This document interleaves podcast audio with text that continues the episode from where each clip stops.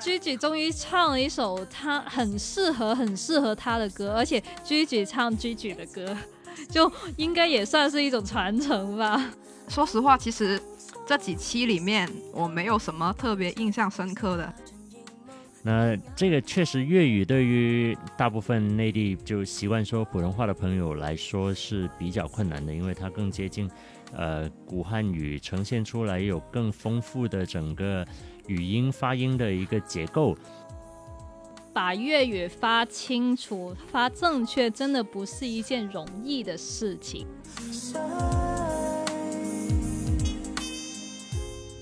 大家好，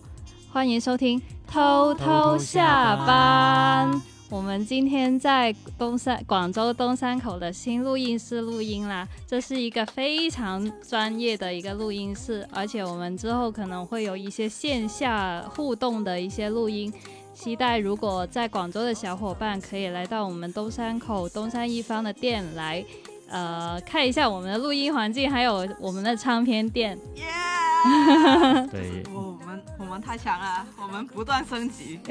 我们我们从一开始远程录音，手机对，只能手机、微信、网易云那那样子连麦，到发展到有一套比较像样的设备，然后到现在居然有录音室，太强了！别人掌声。为了录个节目，我们真的把一个店铺给租下来，再直接在店铺里面做了一个大家可以看得见的录音室。这次是我们的第一次，真正的在这个房间里面尝试去录一期节目。所以希望广州的小伙伴赶紧过来找我们玩吧。好了，这个广告结束。我是在新录音室第一次录音的 Sammy，我是听到刚才那一段话很感动的队长。我是这个录音室的主人 Trace。好了，这一期我们继续来录。呃，生生不息的三四五六七 reaction，然后其实也看到网上有很多不一样的声音吧，然后呃也欢迎大家在我们的评论区多多发言。然后第二期我们来主要来讲一下一些呃粤语为什么这么难唱的这个主题，还有一些我们对歌曲的一些喜爱或者编曲上的一些不喜欢之类的。嗯嗯。然后，呃，其实这个节目我发现到现在好像声量就没有第一期这么大了。是的，对，后面是让人感觉惊喜少了一点吧。嗯嗯，就甚至到第好像是第三期的时候，我都看了，嗯，走就这样就结束了吗？就有种这种感觉。对，就是留不下什么深刻的印象，而且是，嗯，对对，最近。最新的那一期好像还稍微又好了一点，对，但中间有几期是看起来确实感觉稍微有点乏味了。嗯，我感觉这个跟节目组的一些设置设计有些挂钩吧，因为他们好像是同一个主题，然后录两期节目当成上下集这样发，然后又等两个星期才看完这一个主题，就就就觉得这个好像，特别是一般到第二期的时候就。觉得有点有点乏味。刚刚发生了一点技术事故，不过我们可以继续来。对，一个新的录音室刚刚调试的设备总有一点小小的问题。嗯，好了，那我们继续说回这个节目吧。嗯，刚刚好像有说到对于。呃，节目的一些每一期的选题，其实我们第一期呃第一次聊这个节目的时候也有说过，它每一次都有一个选题嘛。但是后面的那些选题越来越迷，嗯，对，主要是它的那个主题有点有点比较空泛，我觉得就太模糊了，都是那些感看起来比较什么爱呀，然后我的年年代之类金曲之类的的功。的主题，我最没搞懂的是那个我呃城市回忆，对吧？啊，这城市回忆体现在哪里呢？不是都香港吗？也没唱深圳啊，对吧？也没说深圳，也没说香港，对吧？对。然后周笔畅只选了个红绿灯，已经算是比较贴题了。嗯呃，剩下的呢，李健也没有说什么他在东北的故事啊，对吧？感觉这个主题感形同虚无，就是听就是听不懂他那个主题跟跟他们他们选的歌有什么本质的联系。对，然后感觉这期我们就是要来打脸一下我们自己，因为其实第一期我们说了挺多这个节目的好的方面吧，然后结果有一些呃选手也好，选曲也好，也开始有点啪啪打脸我们自己。对，对，确实到后面可能是第一期给我们的期待值有点高，嗯，所以到后面确实那个兴奋度有点提不起来。对，就是有点感觉这个节目后面就越来越有点平平庸了。有点后劲不足的感觉。好吧，那我们我先们来点具体的，好，对，我们先说一下不喜欢的部分吧。有，就是我们根据第三四五六期，你们特别不喜欢，或者说有几哪几首歌你们觉得演的一般，或者是改的一般的？说实话，其实这几期里面我没有什么特别印象深刻的，但是就是没有印象深刻，但哇，好很好，我很喜欢。但是有有几首我真的，我真的是觉得怪怪怪的是吧？对啊对啊。首先我很我很不喜欢那首《星语心愿》，你们呢？是不是那个毛不易的那对一首？对对对，我我能直说吗？我觉我自己我个人觉得实在是太难听了吧？怎么可以这么难听？好，说。就就求放过。就我觉得他的声音有一点点跟这首歌不不太合适，然后他他的咬字，就因为他是那种嘴巴打不开的那种类型来嘛，嗯，然后他在这唱这首歌的话，就一方面听不清他说什说什么，第二第二呢，原这首歌心语心愿，然后你看那个歌词少女心事啊，就很就是一个很少女很梦幻，也不能这样讲了，反正就是那样感觉。但是毛不易他总是消愁啊，对他，对啊。他整体演唱的部分，觉得他一直处于那种很平的一个状态。对对，就是完全没有那个味。可能是他自己的特色吧。对我只能说这是他自己的特色。OK，喜欢的人可能会很喜欢吧。嗯，抱歉。不过如果提到港乐的话，我会用另外一个角度去思考这个问题，就是当我们去看港乐，看看八九十年代那个香港的乐坛，当时你要做一个做一个歌手，做一个明星，呃，当然每个人都有自己的特色点对，但是还是要在一个全能的基础上。那我觉得对嗯毛不易这几期给我的印象确实有有点单一，过于单一了，而且我觉得他的这个性格上面的很很很内敛，或者说很冷，嗯也也不能说冷吧，就话很少的这种感觉，作为一种为人的性格，嗯。还是蛮可爱的但是作为一个歌手来说的话，每一首歌它的给到的惊喜，或者说能够让这首歌体现出来的活力，确实是少了一点。对对，呃，如果要说到我觉得不是特别满意的一首歌，也是有他的份的，就他跟李克勤的那首，最佳损损友对吧？我也不也不是太清楚。对，就其实我没有觉得那首歌改编的很差，或者说那首歌的整个做出来的想法其实挺好的。对，呃，李克勤跟他两个人以对唱的形式，有点像两个朋友之间的那种互相质问、互相倾诉。呃，但是他毕竟也是个现场的表演，嗯，李克勤算是交足功夫，交足了功课，对吧？对很卖力的讲故事，但是毛不易就一直就好像、嗯、没睡醒的状态。对，其实他这个舞台的设计，整个演绎，我觉得是很有心思的。就是他们在一个列车上嘛，其实很多人也说过，这寓意就是你的人生像开了一辆这个火车，然后很多朋友可能在中间下去了，嗯或者说只是一个过客之类的，嗯但是可。可以能够对比出来，李克勤，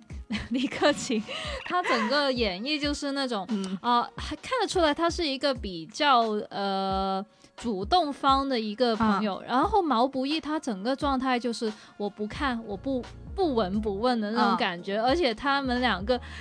能感的感受出来，毛不易就是那种很平淡哦，就这样，嗯。然后李克勤反而是很在意这段关系，所以我就觉得可能毛不易他再给一点情感可能会更好一点嘛，这个更符合这个两个呃最佳损友的一个这个主题，因为看起来就我反而觉得毛呃毛不易他可能对这个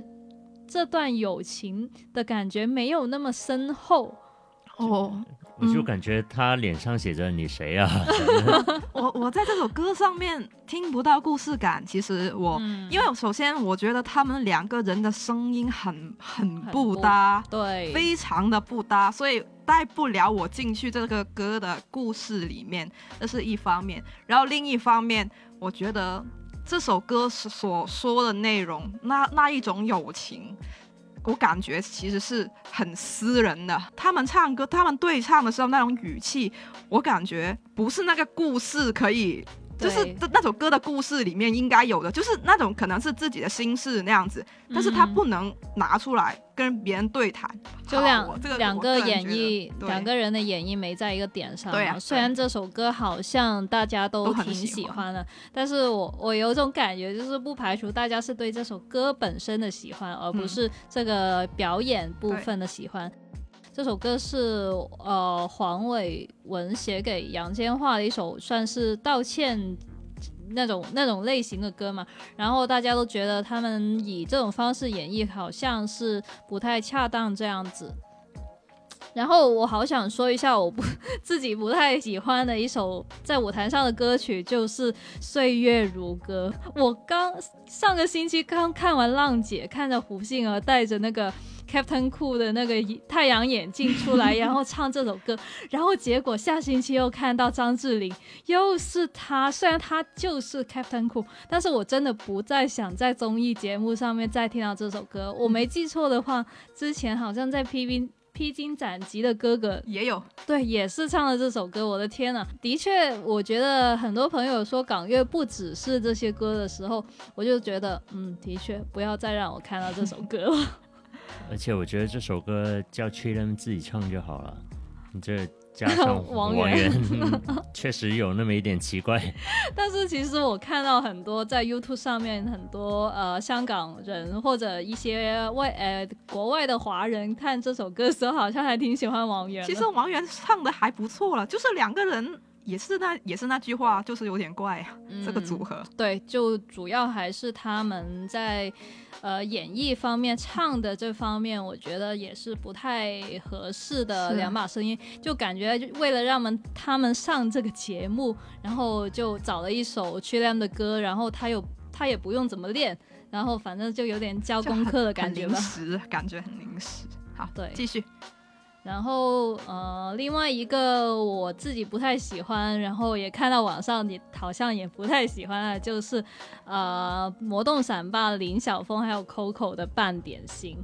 就我我其实觉得林晓峰跟 Coco 前面的一个演绎，我是觉得挺好听的，甚至我自己会挺喜欢嗯，在我之后也在网易云上面再录了一下这首歌的前半部分，但是其实真的很像这三个人是不在一首歌里面，他们各自演各自的感觉。就特别是魔动闪霸到后面移进来的那部分，的确就是直接把这首歌掰成了两半。就虽然我们第一期对他们的评价还挺高的，但是看到这首歌的一个改改编，就觉得他们的确很难去把握这三个就三个组成部分在同一首歌的一个改编方式吧。我是觉得他们创意是很很很有的，就是这两个年轻人很很多点子，就他很想对展示一下，但是有点可能有点抓不抓不牢，可能是那样子感觉，因为他这一首半点心可能改的不太好，但是后面后面最新一期的那一首又我我又觉得不错，嗯，就是那种感觉。哎，接回去半点心，其实我觉得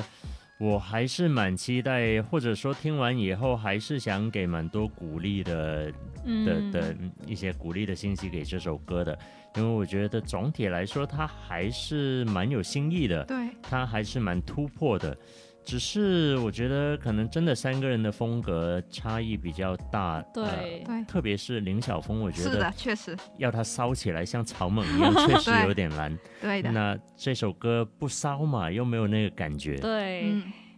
就觉得有点分裂吧。不过其实我觉得一开始他还唱的挺好听的吧。就这这个节目让我发现林晓峰真的是一个沧海遗珠，就觉得他嗯这个声线真不错。对。好，然后嗯，Trace 有哪一首你特别不喜欢的吗？或者觉得改的一般的？如果说我个人感觉不是特别喜欢的话，可能算是《梦中人》吧。哇这首，果然，嗯，对我也是梦中对人就是说他当然是很能唱的，嗯。我也不是在批评他唱的不好，嗯，但是这个如果我没记错，应该可以用摇滚来形容这首歌的编曲的风格吧？对对，就因为原唱这首歌，它捆绑了一个作品，不只是这首歌本身，而是呃，它里面还有很深刻的王菲在电影《重庆森林》里面的那个、那个角色的形象，嗯然后这里面甚至是有一些歌词，你是能联想到电影里面的一些画面，包括王王菲自己很个人化的一种风格。这种梦中人，这种在在梦中的感觉是很很特别的。但是我不知道曾比特的梦到底在发一个什么样的梦。嗯，就会会如此的狂躁，呃，所所以我是有点不是特别 get 得到嗯这首歌的这个呈现的方式了。我我的角度是觉得说，不管是王菲还是以前小红梅的版本，它都是一首很梦幻的感觉。对，但是曾比特他这样改呢，我觉得他可能有一个想法，是觉得说我可能做不到那么那么梦幻，或者说我可能不能像他们那样子，或或者说大家大家习惯了，可能那样子，所以他想把它推倒，重新重新改。对对对，但是我觉得他现在这样改也有点不够啊。就是如果你是梦，你的梦是一个狂躁的摇滚的摇滚的，那不如就就去到就把它推进佢。对呀、就把它用用尽力气。就是现在那个摇滚的版本也不够摇滚，我是这样子觉得。就是有点也是跟这首歌不太搭，不过曾比特他本人唱这首歌，我也觉得是他还是游刃有余的。对，听起来是好听，但是就是差点东西，就觉得。嗯，然后嗯，我们来说一下喜欢的吧。这就其实三四五六七还挺多作品的，有没有那些让你眼前一亮，也是那种觉得印象比较深刻的部分呢？夏日亲情吧，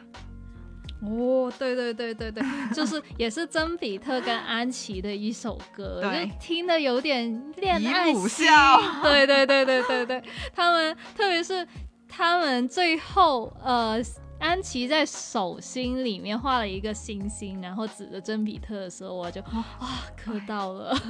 对，而且这首歌其实呃很多人比较纠结的部分，可能是因为这首歌是写给呃黎明。黎明的一个粉丝，他在演唱会时的时候唱的一首歌，就是说的他他跟粉丝的是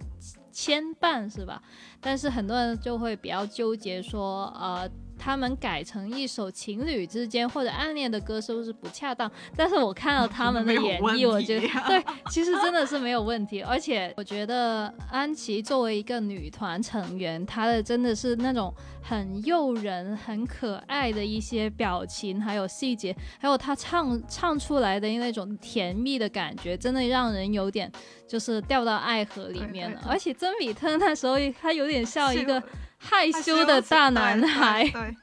就是那种暗暗恋的感觉，真的是做到满分。我后来我节目之后还在那个手机上面听了好几次这首歌，真的是，嗯，不错，值得我转发。刚说到安琪，其实我觉得她后面唱的那首《恰恰恰》也不错，哦，对对对，就是她个人不错，就、哦，对对对，是的，我觉得 啊很骚，这是褒义的。我其实好想说，呃，马赛克跟安琪唱的那首《恰恰恰》，他们还选的挺妙的，因为这首歌到后面基本上只有一一一句话的歌词，他们可能就不用学习这么多粤语了，就也不用太纠结那个发音是不是太准，因为他们其实在。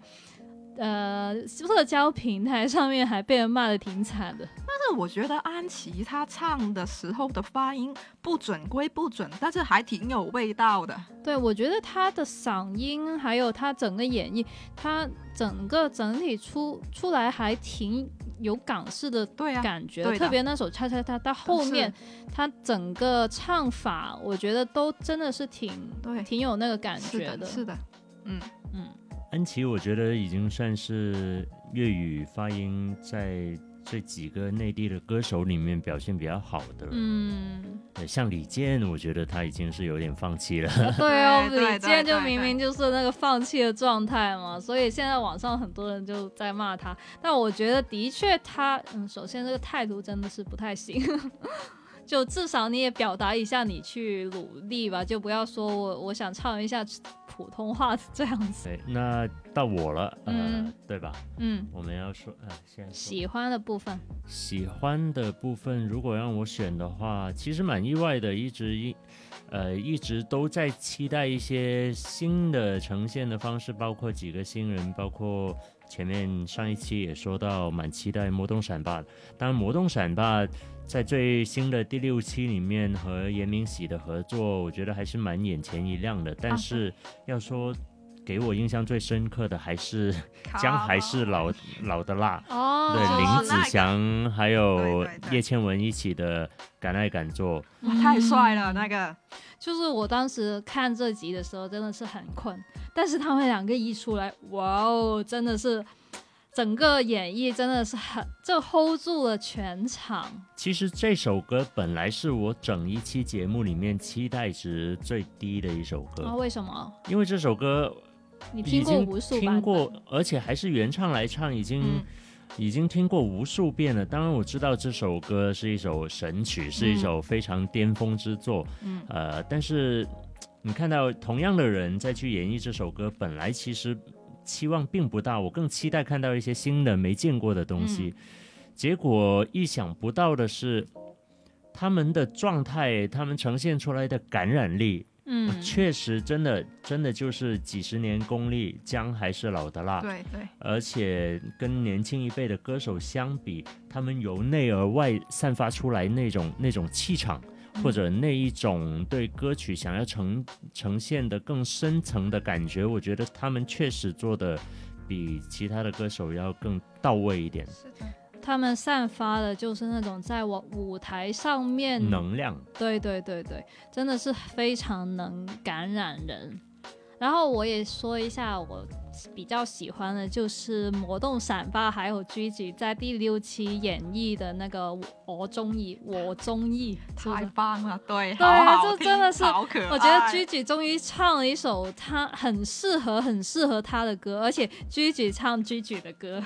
就应该也算是一种传承吧。他们三个人好可爱啊！对，超可爱。而且这首歌不只是一首歌，它还是一个很完整的表演。对对，就是我觉得他们呃，魔动闪霸还有呃严明熙他改编的这个版本是。也是我就是很现代、很接近嗯现在一首歌，对对对即使它原本这首歌好像是差不多在二十年前的一首歌，但要到现在我真的会放在我的网易云循环歌单里面一直听，对，就很可爱，而且你就会一直在想到严明熙在动，就是在节目上面的一些小动作，就真的很符合一个十七岁年，你十七还是十八？十七，十七岁女生的一些呃小心思，还有一些小动静，她在节目上真的非常可爱。太可爱了。对，然后反正这首歌还挺好听的啦。嗯，好，好继续。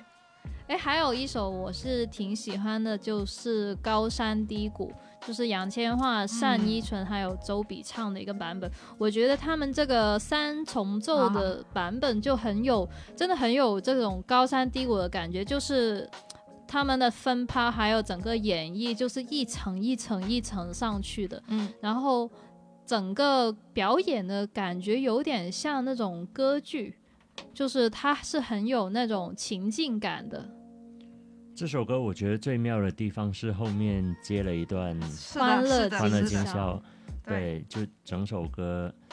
它变成一个更完整的故事，而且有一种过来人的，就经过了一些嗯。事情以后、那个态度的转变，我觉得接的还是挺妙的。嗯，因为高山低谷说的是一个可能呃比较呃卑微的一部分，然后他喜欢了一个更就是站在高处的一个人，然后感觉自己很就是有点好好像怎么爬也爬不上去，但是有点绝望的部分。但是后面接了一首《欢乐今宵》，其实很这部分还挺大争议的，但是我们都觉得他其实这接的这个有点在这个雾里看开，然后拨开云雾的感觉。对啊，因为他那个《高山低谷》里面有一句歌词，什么“诶，渴望大团圆”嘛。但是那个他如果最终不能如他所愿的话，那就后面所以就接上“欢乐今宵，虚无缥缈”，然后最就、嗯最后就不如罢了。那样对呀、那那样动摇，不如不不如罢了。对呀、就嗯很很很连贯啊，这个整个关系，我觉得很整个逻辑都对，其实这样表达还就是令这首歌有了一个新的解释。对，但如果你认真的去听这首歌，去听它的歌词在唱什么，它确实是一个很很能够反射到每一个人身上的一种经历吧，会能够带起人的共鸣。嗯，然后这首歌，哎，我很想说一下周笔畅的选曲，真的是哇他他简直就是代表了这这个节目的一个比较新的一些选歌吧。我们来看一下，周笔畅之前选了一首《一九八四》，是来自一个香港的组合叫 Swing 的，但是其实好像他没就 Swing 应该不算是那种大红大紫的嗯类型嘛，嗯但是他的歌都挺好听的，也算是一种比较小众的粤语歌吧。嗯然后他还选了一首呃红绿灯，就是一个嗯香港女歌手叫郑容，嗯然后都都是我们高中时期特别特别小学啊小学吗？对呀、红绿灯是小学吗小？学初中的时候了哈，吗，朋友？反正就是我学生时期去 KTV 一定会唱的歌。就如果大家会听我们节目，可以听一下我们之前有有做了两期专门分享音乐的节目，在呃女歌手那一期有分享这首《红绿灯》。是的，嗯，然后红绿灯这一首，我觉得一个很亮、很很有亮点的地方，他们中间还接了一段黑白照，邓丽欣邓丽黑欣的黑，白照，对的。然后我觉得嗯比比好棒，对，有红绿灯黑白照。是比比的选歌还是在这个节目当中能够看出来他。他希望给大家带来一点新鲜感，而不是像之前大家吐槽的那样，总是在沉醉在经典当中。所以我觉得他的选曲能够嗯蛮蛮体现他的态度的吧，我觉得还蛮欣赏的。对，然后其实我们有发现，他们就节目组在选曲，或者说歌手在选曲的时候，可能会有很多顾忌，就有可能会就是避免选一些林夕还有黄伟文伟黄伟文的歌，因为之前其实很多网友也说，他们在展展示这首歌的一些信息的时候是没有了填词人这个部分的，就众所周知的一些原因吧，这个也不展开说了。但是，呃，选到现在目前来说，一些歌我们也很期待能选一些更就更新的一些歌曲吧。然后真针对大家呃很大一部分大家对于粤语咬字的一个争议，我们这边也来聊一下为什么粤语歌这么难唱，因为好像还挺多人用呃香港歌手到内地唱普通话歌发音比较准这这件事来做对比的。其实我觉得。可比性没这么多，毕竟其实普通话只有四个音节，但是粤语却有九声六调，的确是特别难的。嗯，对，作为一个曾经也也算是专业的粤语培训老师，对，那我这个话题，我觉得我可以稍微展开说一下。嗯，对，这是一个免费节目，免费教对，学，以下是这个粤语教学的部分。那这个确实，粤语对于大部分内地就习惯说普通话的朋友来说是比较困难的，因为它更接近呃古汉语，呈现出来有更丰富的整个语音发音的一个结构。那刚才三比说到的是呃这个声调的问题，那普通话大家都知道。啊啊啊啊！四个声调，对，四个调。那但是在广东话里面，其实准确来说，我们叫做九声六调，调有六个调，加上三个入声，呃，所以加起来我们会把它称之为九声六调。也就是为什么大家在听音乐的时候，感觉听粤语歌更有那种嗯，一边在唱歌，一边在跟你娓娓道来，好像在跟你讲话的那种感觉。因为如果在学过音乐的话，一个音阶里面有几个音，也就只有七个音嘛，哆来咪发嗦拉西，对吧？嗯，然后广东话的六调里面，其实就跟这七个音的其中六个是很接近的。哦呃，比方说哈这样。呃，我们一般会呃，如果我们去学粤语的时候，我们一般来去来去给大家区分九声六调的时候，会用一个统一的字，嗯比方说 C。那第一声跟普通话都是一样的 C，呃，但如果用普通话来说，它就是 C C C C，呃，C C C C，呃，嗯普通话应该是嘶哈，嘶嘶嘶四，是啊，对对，四个调。我我普通话突然间不太灵光，变得不好了。对但是在广东话里面，c c c c c c，它是有六个声调。如果我把刚才这个 c 翻译成音阶的话，它其实说起来是有点像 c c c c c c mi re do so si。哦，对，所以其实如果嗯把每一个字套进去音阶里面，它是很接近的。比方说李克勤之前也唱过，在别的综艺节目里面唱过那个数数字人生，那么？三零六二四七零零，哦三零六二四七七零。哇，这个嗯，三四真的是一零一，对，用数字基本上就可以把这个音阶给给套进去，所以这个确实是，呃，你从一个更丰富的音阶音调里面是比较容易去掌握一个相对少的音调的。但是你从习惯了二三十年甚至更长时间，呃，只是在说普通话的四个调的话，你是很难抓住粤语的那六个调的。那包嗯括还有入声，什么叫嗯入声？入声就 C C C C C C 是六个调嘛，但是入声是后面这三个字。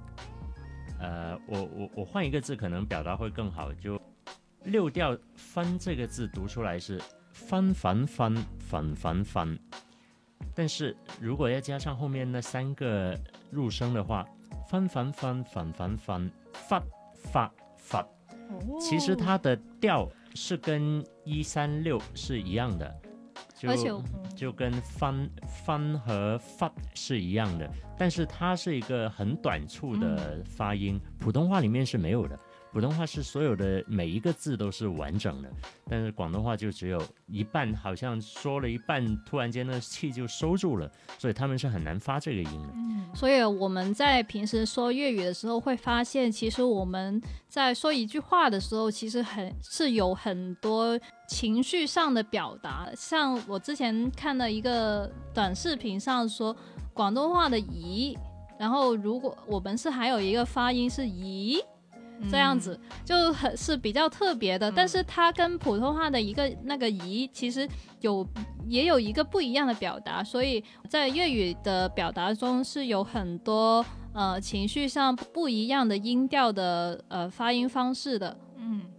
然后其实像之前我呃前几年不是特别流行那种像那个宝石 G M。他不是也出了一首歌，里面有一些粤语歌词嘛？我们就很容易能发现这些粤语歌词，还有他们唱出来的方式是肯定不是一个呃本地人或者说原本说粤语的人填的词的。如果用普通话的那种呃思维逻辑去写歌，很多粤语歌的歌词跟他们的曲子的音调是对不上的。就其实我们平时讲话，也有很多人说讲粤语就像在唱歌。我再补充一个粤语发音的两个特点。嗯，其实我说一个人的名字，它基本上已经概括了这两个很大的特点，也是嗯说普通话的朋友比较难 get 到的两个点。这个人的名字叫做贝克汉姆，对，普通话大家都知道他的名字叫贝克汉姆，对吧？四个字，在粤语里面，他翻译过来，他只有两个字，贝克贝 Beckham 好，这两个字就完全代表了两个最大的特点。第一个 back 就入声嘛，就只有嗯一半的，因为普通话里面是没有这种发音的习惯，它只能用一个 k 科开头的字去补充这种呃这个这个音节，所以变成了贝克。那在广东话里面，back 其实就已经涵盖了这个嗯发音的特点。另外一个更重要的，也是特别特别难去抓住的，呃，让他们习惯的，让大家习惯的就是闭口音 ham。嗯，这个字说完的时候嘴巴是要闭上的，但普通话里面没有一个字是说完的时候嘴巴要闭上的。所以为什么以前那些老老教授上课的时候什么手机、电脑 MP 三，对，因为发不出来那个 M，嘴巴要闭上的发音，所以老一辈的有一些老师经常就会教英文的时候，呃，实在没办法要说 M 去用一个 M 开头的 M 作为呃这个这个叫什么 M 开头的音去补充它，所以这两个很大的特点是让很多学粤语的朋友觉得很困难的。其实即使他们呃很多歌手在节目上面的这些音节发音不准确，其实也是情有可原的。嗯嗯，就像呃很多比较年轻的歌手，特别是单好像是单依纯，她的发音也是特呃相对来说更挺好的，对相对来说它是更准确一点，可能因为比较年轻一点。然后我发现，其实粤语地区也有，就不同的地方也有不一样的一些呃词语的表达吧。对，呃，我们在平时生活当中，其实我们也不会说特别去较劲这些词。像嗯我们在打字的时候，我们可以用呃，就有些字可能嗯在普通话的语境里面也不太不太常见，像那些大家都常比较常知道的是咩乜嗯嘅个，就是那些、嗯呃更口语吧，口语的俚语，语。对那些词，我们也不一定会呃打得很正，看得懂就行。对啊，就像呃我打字的时候，有些人很纠结那个什么叫正字，正字对啊，但我们其实平时也不是很不是很纠结这件事啊。然后像我们之前也有说过，我们呃平时说粤语的话，可能会有一点那个懒懒音，就是其实我们自己说粤语不是很。认真的时候也会有表达，呃，就读的不太正的情况。嗯对，这这是很正常的。作为一个也算是比较比较正儿八经的粤语的电台主播，其实我在平常的生活当中也挺难把每一个字都发音都发准的。呃，生活当中因为很多音也是糊过去的，但是在录音的时候可能还是会比较在乎一点，会希望尽可能把每个音去去咬准。所以嗯，这个对于对于一个主持人来说，他也是要多加注意的的一些发音。那放到生活中，我相信大家主要还是要以方便为主了。那嗯讲到这个懒音的部分，其实特别好的一个例子可以给大家，呃，像刚才那样展示一下，又是一个词语，一个词语特别好的能展现这个嗯懒音的情况。就是“我爱你”这三个字，嗯，你们要要不要试一下说一下？我要说不标准还是标你就按你平常的说，我爱你？队长。我爱你。呃，我展示一个不正确标准的，哦不标准，完全不标准的，嗯完全不标准的懒音，就有懒音很严重的情况就我爱你。如果每一个字都要正确的念我爱你，嗯，它基本上每一个字都有鼻音的，但是我们在生活中其实很少会这样完全正的对说出来。对我。哦，这个鼻音去掉了，就变成爱哦，嗯，然后爱爱呀也变成了爱，你也变成了雷。当然，在很多香港的前辈级歌手嗯唱歌里面，其实也是谭咏麟说嗯你其实也是雷雷雷，呃，很多。其实也是正常，这不妨碍正常的沟通。嗯当然，大家嗯如果知道他应该是那样子的，并且能够把它说得更好一点，听起来其实嗯你会觉得更舒服，而且那个情感表达会更到位。嗯你看，我爱雷，没有那感觉嘛，但是你说准了，我爱你，深很深情，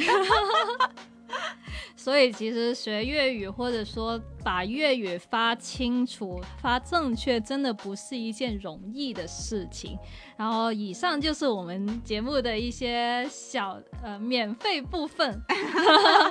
哎，那那我其实很想问一下，大家觉得学 TVB 能学粤语吗？看 TVB 能学粤语啊，对，看听，因为我之前有一些外省的同学，就是他呃，其实他能大概听得懂我们之间说粤语是呃怎么样，那他就一直生活在外省嘛，就一个普通话的语境里面。他说我就是靠看 TVB，大概能猜到你们说什么。我以前其实大部分能够好好学下去的，学粤语一直学下去的学生里面，大部分也是有看 TVB 的习惯的。那但是我不觉得是 TVB 的问题，而是他们能够通过 TVB 给他制造一个语境。对对对，就是我觉得看 TVB 就单单看 TVB 本身是不能学粤语的。其实不管说粤语还是什么，就是。学英文也好，学日语也好，学韩语也好，他可能本身也是得学了这个东西，然后再通过去看，可能看韩剧，可能看美剧、英剧，这样子来牢固他的。巩固他的知识，就对啊，在香港的电视剧里面，可能 TVB 占了比较主导的部分。其实这个问题就像你去问看美剧能学英语吗？是一样的。对啊，因为我觉得得你得本身要学，对，你得愿意花时间去听去，而且去说。才能够越来越好嘛。那如果你不愿意花时间，只是想着啊，那我看两集能不能学会？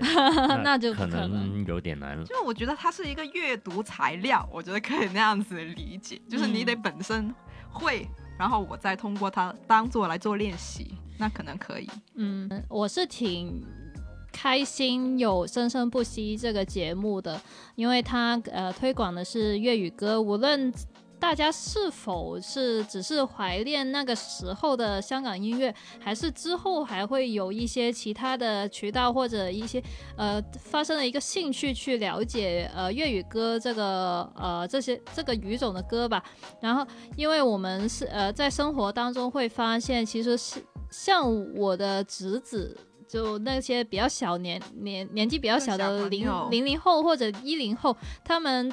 即使土生土长在广州，也不一定说粤语说的特别好了。就以非常明显的一个例子，就是我侄子，他在家里是更希望跟家里人说普通话的，因为他在学校也是说普通话嘛。回家说普通话就是一个更流畅的状态。你要让他学呃说粤语，反而他会觉得，嗯，其实哦我在学校也不说粤语啊，那我在家为什么还要说粤语呢？这样。我觉得这个事情好可悲，就是我也遇到过，就是有一次我妈，我跟我妈跟我妈的朋友一起出来吃饭，然后我妈的朋友带了两个，带了一个小朋友来，然后那个小朋友很小嘛，然后他的爸爸妈妈跟我们讲话都是用粤语来讲话的，但是跟那个小朋友讲话就讲普通话，但是那个小朋友就是他们的孩子啊，就是我我我不仅觉得有点可悲，我甚至觉得有点生气，就是。作为爸爸妈妈，就怎么能这样子？就就算他，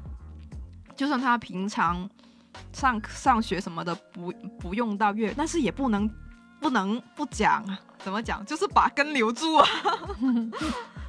呃，这个生生不息带给我这几天还有另外一个我觉得蛮开心看到的现象。因为我们今天在我们的录音室第一次录音嘛，这个录音室其实同时它也是一个黑胶唱片店，大家走过会看得到。那这几天刚好在试营业，那我们的其中有一面墙是大家走在外面的时候可以看到的一堵嗯。唱片墙，那我们也是把它当做一个有点像展览的一个概念，每个月每一两个月会换一个主题。正好我们第一期刚刚开店，呃，趁着生生不息在播的这个时间，我们其实放了一整墙的香港的唱片，包括生生不息里面好几个